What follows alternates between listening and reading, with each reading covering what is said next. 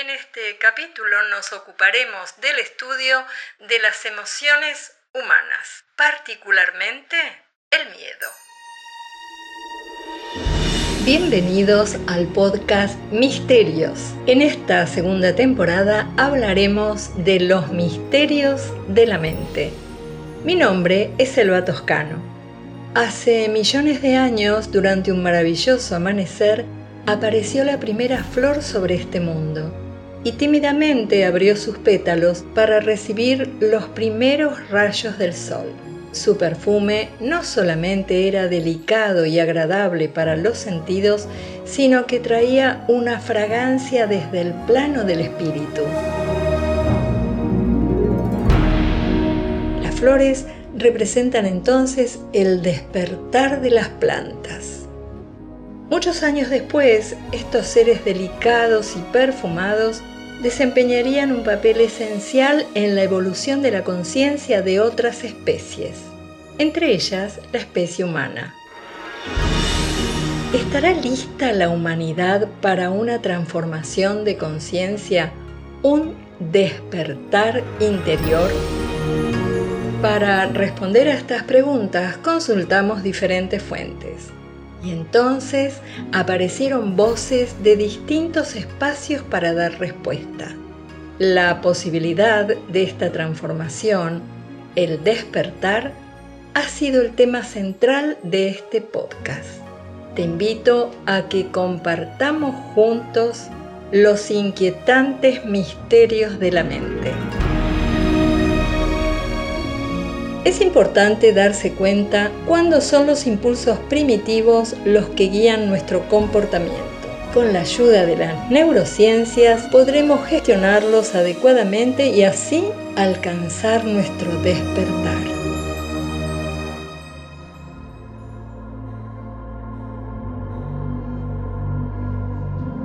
Cuesta imaginar cómo sería nuestra vida sin alegrías, sorpresas, miedos, tristezas o enojos.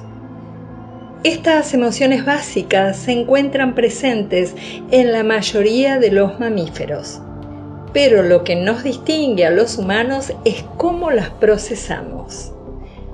¿Qué son las emociones? Las emociones son fuerzas muy poderosas, tienen una gran energía y son el motor más importante de la conducta del ser humano. Ellas dan sentido a la vida. Son una parte esencial de nuestra experiencia como seres humanos. La emoción surge en el punto donde cuerpo y mente se encuentran. Es la reacción del cuerpo a la mente, o dicho de otra forma, el reflejo de la mente en el cuerpo. Muchas veces vemos a las emociones como algo irracional e incontrolable. Cuando una emoción se presenta, es muy importante reconocerla, contemplarla, sumergirnos dentro de ella para descubrir su significado. Si dirigimos la mirada introspectiva a nuestras emociones, las encontraremos obvias y misteriosas a la vez. Las emociones son un misterio que nos cuesta descifrar. También ellas pueden cambiar lenta o repentinamente y las causas pueden ser evidentes o confusas. No siempre entendemos por qué nos levantamos con el pie izquierdo. Podemos ser agradables o desagradables por otros motivos que los que creemos que están guiando nuestras acciones. Podemos reaccionar ante el peligro antes de saber que estamos en una situación perjudicial. ¿Puede haber algo más importante que entender qué nos pone felices o enojados? ¿Qué nos entristece? ¿Nos da miedo o nos deleita? Nuestras emociones pueden proporcionarnos información valiosa sobre nosotros mismos. Las neurociencias nos dan respuestas a estas preguntas. En nuestro cerebro existen dos áreas muy importantes, el hipocampo y la amígdala. ambas encargadas de almacenar y recuperar datos que ingresan al cerebro. El hipocampo, llamado así por su semejanza con un caballito de mar, guarda la información pura y simple. La amígdala, por su parte, del tamaño de una almendra, se encuentra en las profundidades del cerebro. Ella regula y almacena la información con carga emocional y es precisamente la que desencadena las respuestas alocadas o descontroladas. La amígdala desempeña un papel crucial para la detección y expresión de emociones. Alegría, tristeza, ira, aversión, miedo y sorpresa. Pero particularmente el miedo es la emoción que ha despertado mayor interés y ha motivado cientos de estudios científicos. En pocas palabras, podemos definir el miedo como un estado emocional generado por un peligro o agresión próxima, que desencadena una sensación muy particular e intensa.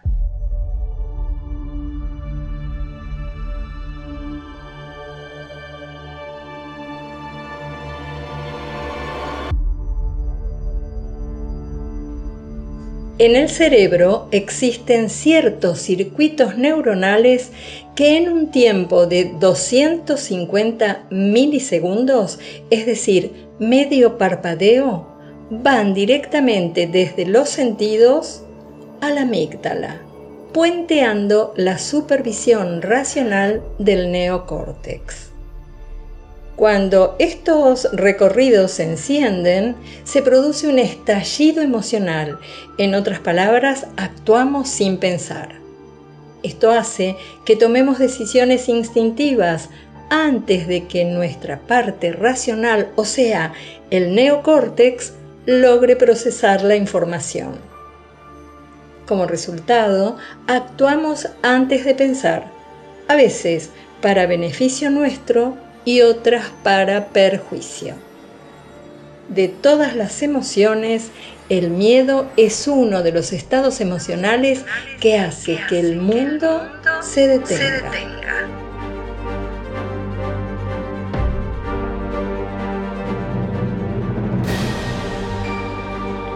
Escuchemos y analicemos el siguiente ejemplo. Una persona va caminando de noche por una calle oscura y desolada. De pronto escucha pasos. Cualquier sensación de peligro activa la amígdala, aumenta el ritmo cardíaco. La glándula adrenal o suprarrenal, situada justo encima del riñón, recibe una señal que induce la secreción de una hormona llamada adrenalina que a su vez incrementa la velocidad de los latidos del corazón y aumenta la presión arterial. La sangre, bombeada con más rapidez hacia cada músculo, produce una fuerza superior a la habitual. A esta reacción se la conoce como de lucha o huida. Esta nueva e inesperada fuerza que se genera en situaciones peligrosas forma parte de nuestro instinto de supervivencia. Es en estos momentos cuando se produce el secuestro emocional o amigdalino. Pero, ¿qué sucedería si en este escenario aparece una persona conocida? Volvamos a empezar. El desarrollo es el mismo la persona es invadida por el miedo con todos los cambios corporales anteriormente descritos. Pero antes de tener la reacción de lucha o huida, escucha una voz conocida que la llama. Ahí reconoce a la persona que caminaba detrás suyo. Y así, en 500 milisegundos, un parpadeo el estímulo del miedo llega al neocórtex y de esta manera evita el secuestro amigdalino. Entonces, es el cerebro que razona, piensa y evalúa, vetando así el pensamiento disfuncional. Es muy importante que tengamos claro que el miedo tiene su función y es necesario. Aceptarlo y sentirlo es imprescindible.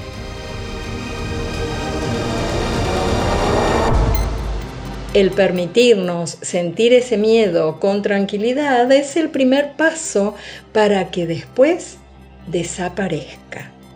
Pero también el miedo puede ser terrible. Es una emoción capaz de acobardarnos. Es una fuerza natural que puede infundirnos tal respeto que nos transforma en seres esclavos de él, sumisos y a veces hasta incapaces de reaccionar. Podemos afirmar entonces que el miedo tiene dos fases. Una nos brinda cautela y otra nos paraliza. No en vano utilizamos a veces la frase preso del miedo. Preso del miedo.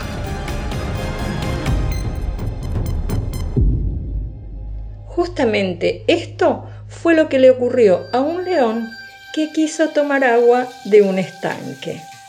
Todo comenzó en la hermosa sabana africana, en donde un león se había perdido de su grupo. Llevaba ya días caminando de un lado para otro y no encontraba a los suyos.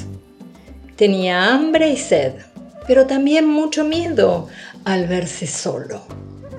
Por fin divisó un estanque de agua fresca. Inmediatamente corrió hacia él con todas sus fuerzas. Estaba muerto de sed y necesitaba a toda costa tomar agua. Sin embargo, al llegar a la orilla, vio sobre las aguas la imagen de un león sediento. Entonces se retiró. El estanque ya tiene dueño, pensó. Esa noche se quedó cerca de allí, pero no se atrevía a ir de nuevo al estanque. Pasó un día y el sol quemaba. Ya era tanta la sed que el león decidió arriesgarse. No aguantaba más. Así que se acercó cautelosamente al estanque y al llegar a la orilla vio de nuevo al león. Era tanta su sed que no le importó. Metió la cabeza para tomar el agua fresca.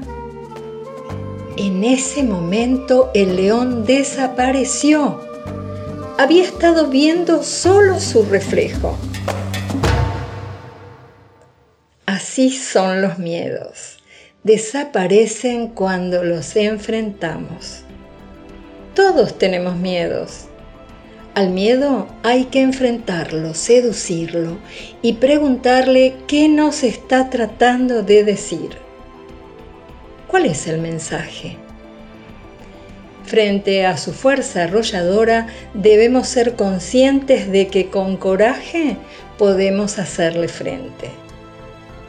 Para transitar el camino de la vida, intentemos aceptar y abrazar nuestros miedos y así convertirlos en nuestros aliados. Solo la persona que es capaz de mirar a la cara sus miedos más íntimos reunirá el valor suficiente para superarlos.